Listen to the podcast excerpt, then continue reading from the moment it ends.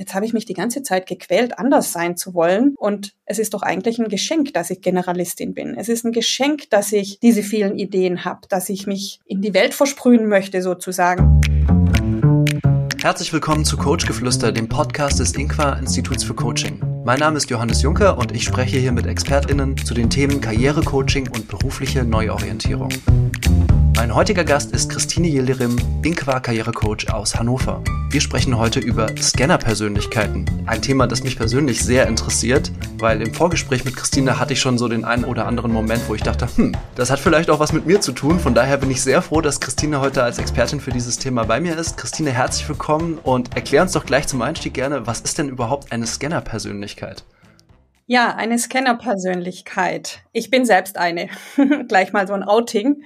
Ähm, ich habe das lange Zeit nicht gewusst und äh, Scanner-Persönlichkeiten sind Menschen, die Multitalente sind, die ganz viele Interessen haben und jeden Tag neue davon produzieren und gar nicht für sich entscheiden können, was sie denn tatsächlich als erstes machen wollen, weil sie können das eine nicht lassen, für das andere haben das Gefühl, hm, wenn ich da jetzt hingehe, dann muss ich das andere loslassen. Das schmeckt mir gar nicht. Und ähm, sie beschäftigen sich tatsächlich ganz viel damit, welche Interessen sie denn äh, jetzt verfolgen sollten und verlieren dabei auch ganz viel Zeit. Das Problem von Scanner-Persönlichkeiten ist, dass sie sich sehr, sehr häufig mit anderen Menschen vergleichen. Das ist mir zum Beispiel schon im Studium so gegangen. Ich habe dann äh, tatsächlich Verwaltungswissenschaften zum Glück studiert. Das war ein sehr vielfältiges Studium. Und ähm, während des Studiums kam aber immer schon so hoch, ah, die Juristen, die BWLer, die wissen schon, wohin sie gehen. Ich weiß doch noch gar nicht, was ich mit meinem Studiengang machen kann. Wo werde ich denn mal irgendwie landen? Was ist denn so meins? Ich weiß es nicht. Tausend Fragezeichen im Kopf und keine Antworten. Und das verunsichert sehr, sehr lange, vor allem in der beruflichen Orientierung. Genau, das sind jetzt zuerst mal. Okay, das, das kann ich mir vorstellen, dass es das eine extrem große Herausforderung ist. Um das nochmal ein bisschen zu spezifizieren, was mich interessieren würde, diese ähm, vier verschiedenen Interessen, ähm, liegen die äh, oft auch in einem Bereich? Oder sind die ja auch so ganz verteilt? Also kann das sein, ich interessiere mich einerseits für ähm, Outdoor-Camping und auf der anderen Seite interessiere ich mich für wissenschaftliches Arbeiten. Also, und ist das dann so ganz breit gefächert und ist es deswegen schwierig? Ja, es ist tatsächlich breit gefächert. Also du kannst dich als Hundetrainerin ähm, interessieren oder du kannst sagen, ich möchte gern Professorin werden oder du möchtest äh, gerne noch Bücher schreiben. Dann möchtest du aber auch ganz viel Zeit für deine 15 Hobbys, die du dann hast, auch noch haben. Also es ist ein riesen, riesen Potpourri an Ideen und äh, die Welt ist quasi wie so ein Süßwarenladen und ich kann mich nicht entscheiden im Süßwarenladen, wo greife ich jetzt rein weil wenn ich mich damit vollfutter, dann kann ich ja die 200 anderen nicht nehmen, sagen wir es mal so. Und das ist tatsächlich, man kann davor verhungern, ein Stück weit. Also weil man nicht zugreift und man prokrastiniert dann auch, weil man nicht vorankommt, weil man sagt, ich weiß ja noch gar nicht, für was ich jetzt gehen möchte. Du hast gerade den Faktor Zeit schon reingebracht und ähm, wir beschäftigen uns ja hier im, im, Kontext berufliche Orientierung und ich kann mir vorstellen, dass das eben auch eine ganz wesentliche Herausforderung ist, also dieses wie viel Zeit nehme ich mir für eine Entscheidung, weil keine Entscheidung zu treffen ist ja auch eine Entscheidung, gewissermaßen, nämlich es hinauszuzögern. Jetzt hast du auch gesagt, dass du dich selbst als Scanner-Persönlichkeit identifiziert hast. Wann war denn so bei dir der Punkt, wenn du das erzählen magst, dass du gemerkt hast, das ist so und wie ähm, bist du dann darauf zugegangen, damit konstruktiv umzugehen? Also das ist eigentlich noch gar nicht so lange her. Ich glaube maximal fünf oder sechs Jahre. Mhm ähm, im Zuge meiner Selbstreflexion. Ich bin 51, also ich habe den meisten Teil meines Lebens äh, in Unwissenheit in Bezug auf meine Scanner-Persönlichkeit verbracht und deswegen ist es für mich auch sehr, sehr schwer gewesen, weil von außen natürlich auch sehr viele Bewertungen kamen. Ähm, Im Sinne von, jetzt entscheid dich mal, was willst du eigentlich? Dauernd hast du eine neue Idee.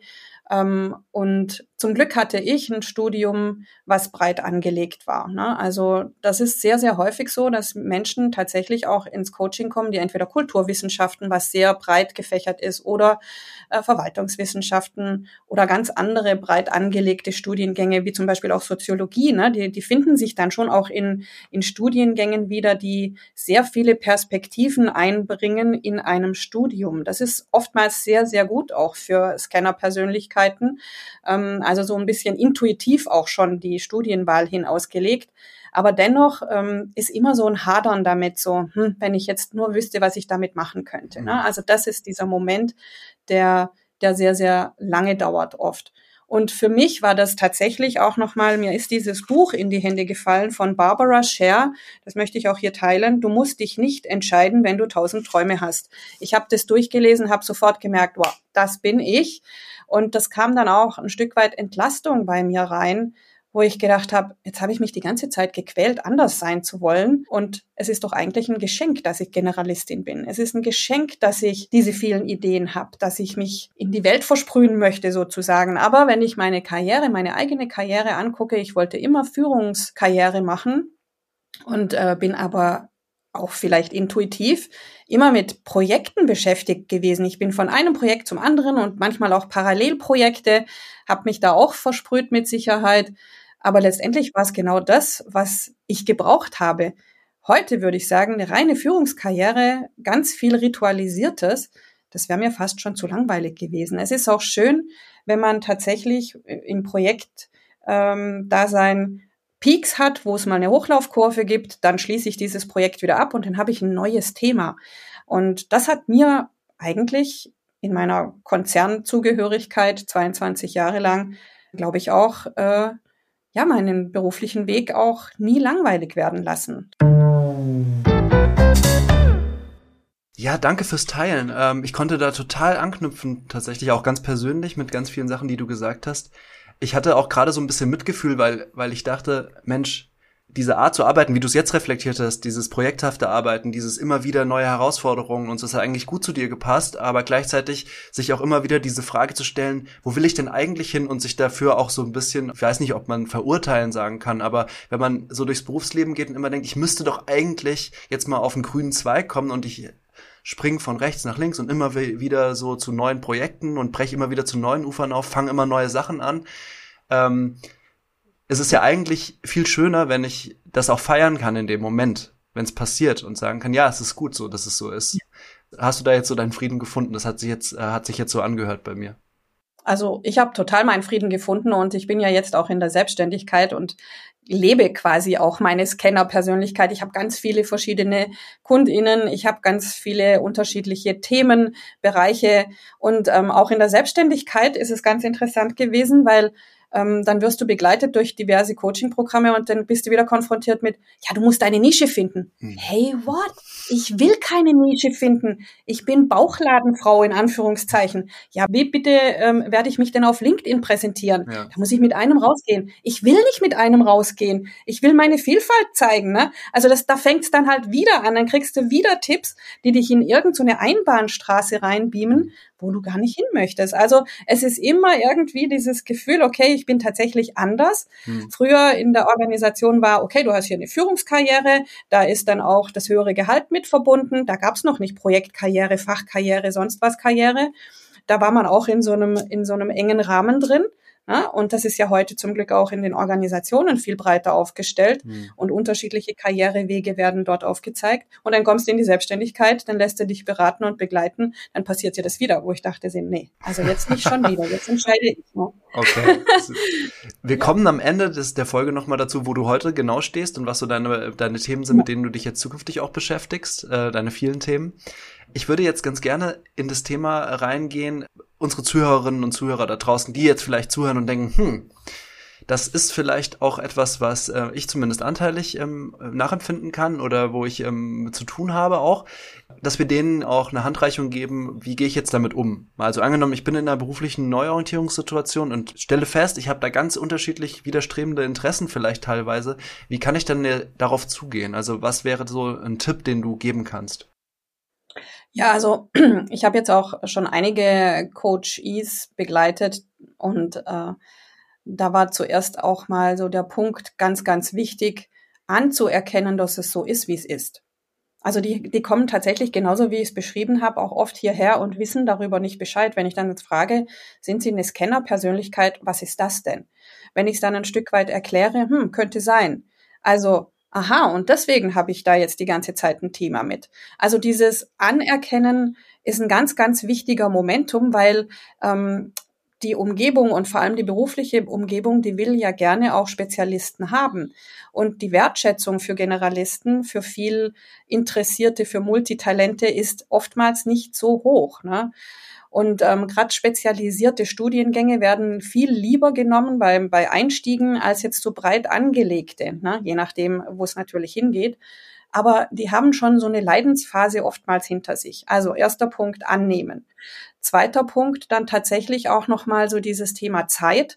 Das ist mir wichtig. Ähm, nochmal aufzuspannen, dass es jetzt nicht nur darum geht, wenn ich jetzt diese eine Entscheidung treffe, dann muss ich ja 99 andere eventuell hinten runterfallen lassen. Nein, dem ist nicht so nutzt einfach Projektbücher. Das ist schon auch mal so das Erste, wo ihr eure Ideen draufpackt, reinschreibt, um sie festzuhalten. Also quasi wie so ein Sammelbecken mit dabei zu haben. Und das am besten immer in der Tasche, wo auch immer, ähm, dass es schnell greifbar ist, das aufzunotieren und festzuhalten, dass es nicht weg ist. Ich bin immer ganz erstaunt, wenn ich in meinem eigenen Projektbuch, ah, okay, da habe ich schon mal dran gedacht, da habe ich schon mal dran gearbeitet, dann kann man es vielleicht auch wieder weiterverfolgen. Dritter Punkt ist, diesen Zeitstrahl langfristiger anzulegen. Heißt, okay, wenn ich mich jetzt entscheide, dann gehe ich diesen Weg. Aber auch schon gleichzeitig mitzudenken, was passiert in drei Jahren, in fünf Jahren. Will ich noch eine Weiterbildung? Da könnte ich dann, wenn ich jetzt äh, eine berufliche Entscheidung treffe, ich gehe da rein, ich lebe diesen Beruf jetzt eine gewisse Zeit, möchte mich aber noch weiterbilden, dann fange ich in der Hälfte ähm, oder nach zwei Jahren fange ich damit an, dann kommt eine Qualifizierungsspanne und dann kann ich den nächsten Step dann machen. Entweder ja eine Weiterbildung im Sinne von Leiter nach oben oder horizontal gedacht, was es auch immer sein mag. Also tatsächlich diesen Zeitaspekt nicht nur in, in Zeitplänen von ein, zwei, drei Jahren denken, sondern von fünf bis zehn Jahren das auch zu erweitern, okay. um dann zu sehen, okay, ich habe die Chance, das zu verwirklichen. Ich hm. muss nicht alles hinten runterschmeißen, wenn ich mich einmal entscheide. Das ist ganz, ganz wichtig, dass da auch eine Entspannung reinkommt und ähm, tatsächlich auch diese Vielfalt auch abgebildet wird. Okay, das denke ich ist ein super wertvoller Tipp, ähm, gerade auch so diesen Zeithorizont mal aufzumachen und zu sehen, ich kann vielleicht meine verschiedenen Ideen, Projekte, Leidenschaften über die Zeit verteilt auch realisieren. Es muss nicht alles sofort passieren. Ja. Also, weil das ist ja oft so der Drang, der dann da ist. Gleichzeitig muss ich ja trotzdem die Entscheidung treffen, okay, ich committe jetzt mich mal zu diesem Weg, der jetzt vor mir liegt, zu diesen fünf bis zehn Jahren oder wie auch immer dieser Plan dann aussieht, mit einem übergeordneten Ziel. Was kannst du mir dazu sagen? Also, wenn ich da jetzt im Entscheidungsprozess gerade bin, ich bin hin und her gerissen, spezifisch jetzt für Scanner-Persönlichkeiten, was ist für die bei Entscheidungsprozessen besonders wichtig zu beachten? Also ich ähm, arbeite immer ganz gerne damit, dass wir auch den Körper mit einbeziehen als ein ganz wertvolles Instrumentarium, um Entscheidungen tatsächlich auch intuitiv voranzutreiben, weil wenn wir das allein als Kopfentscheidung gehen, ähm, unser Kopf hat tatsächlich ganz viele Ängste, die da produziert werden, gerade für Scanner-Persönlichkeiten. Ich muss ja das Ganze loslassen etc. Widerstände kommen auf.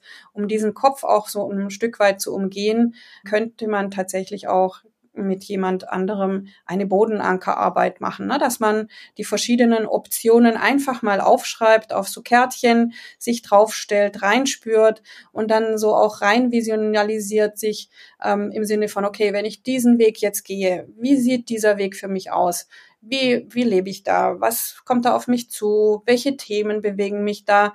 Mhm. Und also sich so wirklich reinspüren und auch zu gucken, was kommen da für Reaktionen in meinem Körper, die dann entweder erzählen oder aufnehmen, ne, dass der andere dann mitschreibt oder ich tape mir das auf Handy auf, dann habe ich schon auch noch mal so Momente, wo durchaus auch noch mal der Körper mit einbezogen wird und zu einer Entscheidung beitragen kann. Und dort, wo ich mich am wohlsten gefühlt habe, wo ich Dinge gesagt habe, die jetzt für den Moment, in dem ich mich entscheiden muss, am, am meisten in Resonanz geht, den Weg kann ich dann einschlagen. Also wir sind ja nicht nur Kopf und unsere Ängste, sondern wir sind ja ein ganzes System und ich habe da ganz wunderbare Erfahrungen gemacht, auch im Coaching tatsächlich mit diesem Körper einbeziehen. Das ist jetzt eine Übung mhm. mit den Bodenankern, da gibt's natürlich auch noch weitere.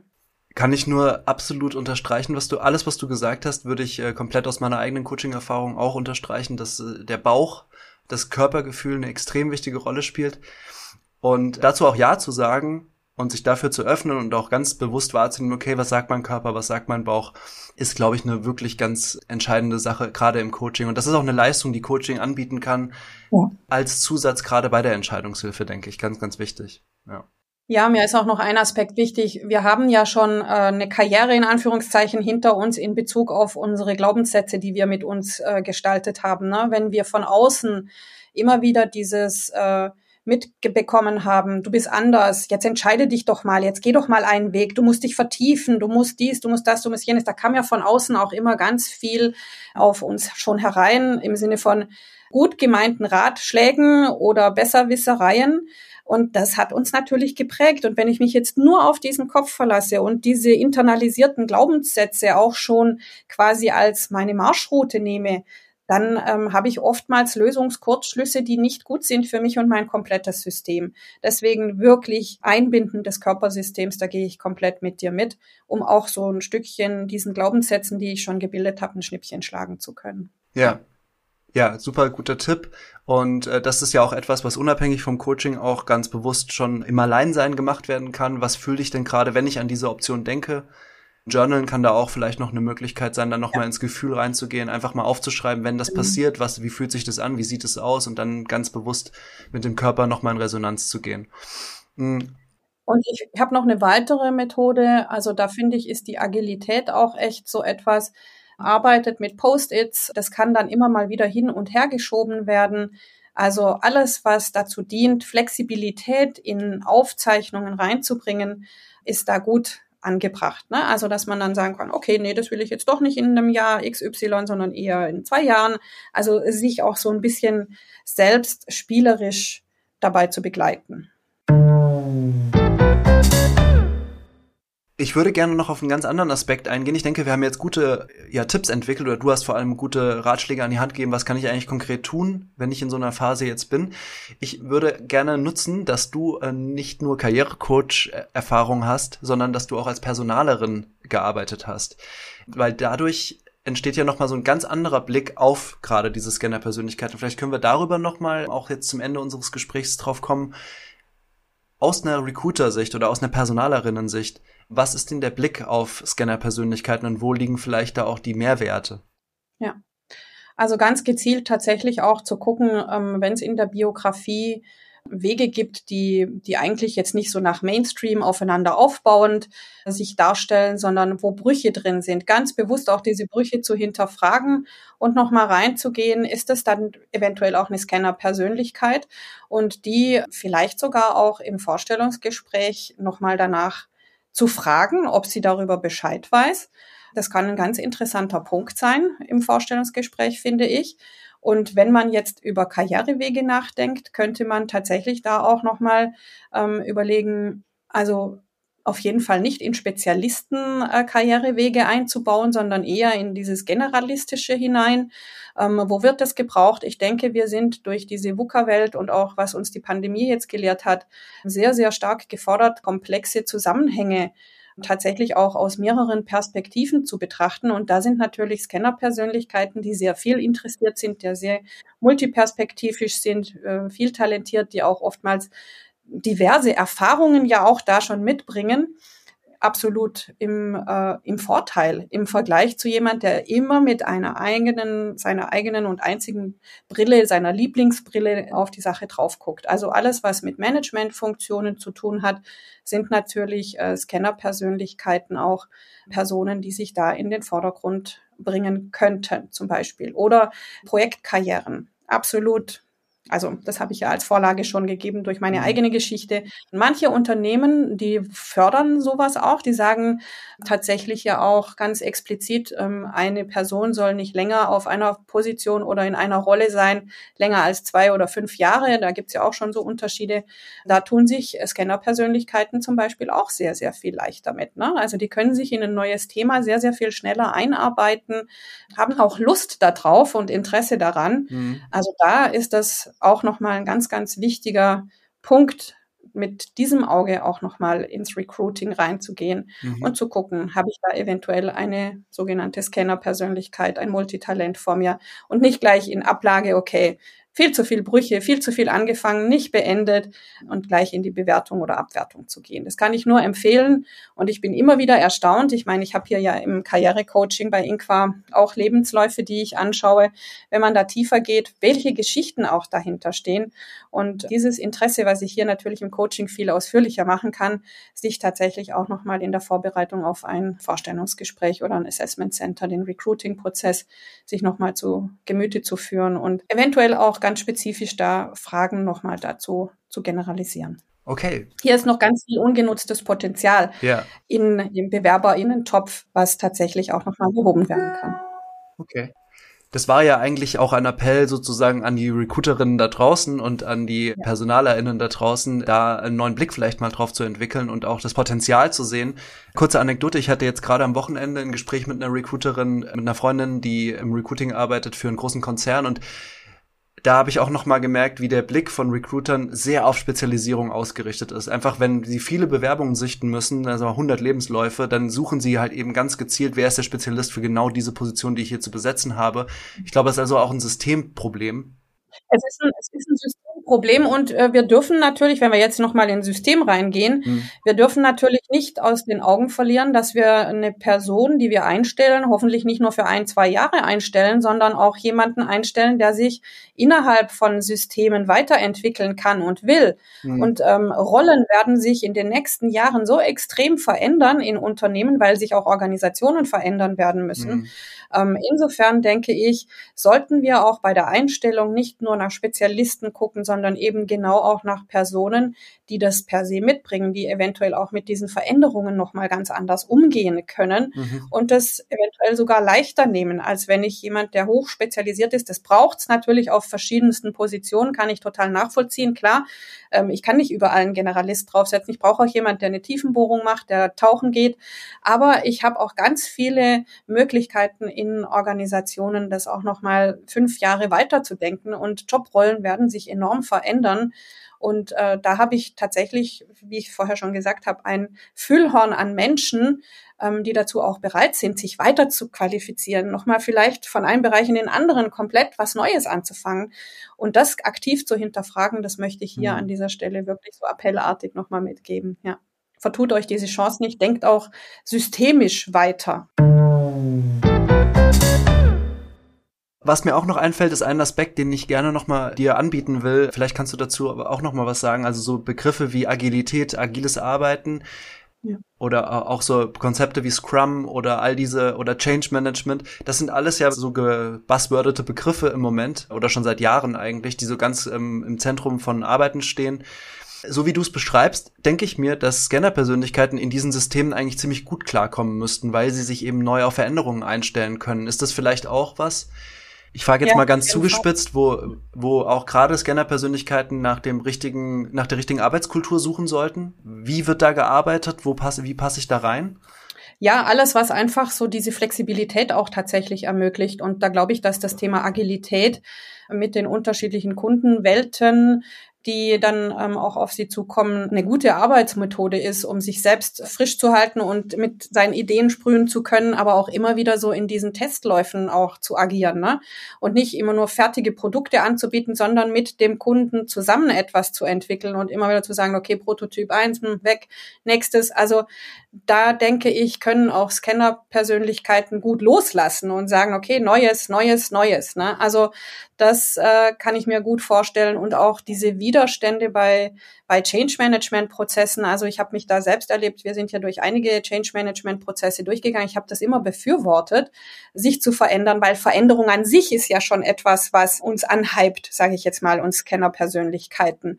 Äh, da ist die Angst gar nicht so groß davor, weil die Veränderung an sich ist ja schon ein großes Interessensfeld von uns Scannern. Ne? Mhm. Und ähm, da war ich eher immer bei den BefürworterInnen dann auch dabei. Und das ist auch ganz gut, da drin zu haben in einer Organisation, weil Befürworter BefürworterInnen braucht es natürlich auch, wenn ich in den Be äh, Veränderungsprozess reingehe, die dann mhm. auch Feuer fangen und, und äh, quasi auch mal mit, mitziehen, andere mhm. mitziehen, die nicht überrennen, sondern tatsächlich auch mitziehen und dass das dann auch so eine gewisse Ausgewogenheit hat. Ne? Mhm. Also da, glaube ich, sind Scanner-Persönlichkeiten mit Sicherheit auch Personen, die da einen echten Mehrwert anbieten, auch einen echten unternehmerischen Nutzen auch nochmal reinbringen können, weil sie davon auch so angezogen werden.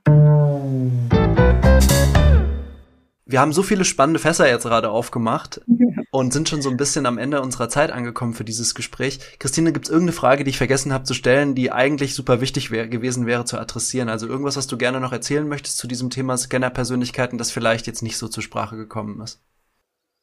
Ja, also auch nochmal so diese Selbsteinschätzung, so dieses Thema Frieden machen mit sich selbst und, und auch mal so sich in die Hängematte des Lebens äh, reinsinken zu lassen und zu sagen, hey, ich bin völlig in Ordnung, so wie ich bin.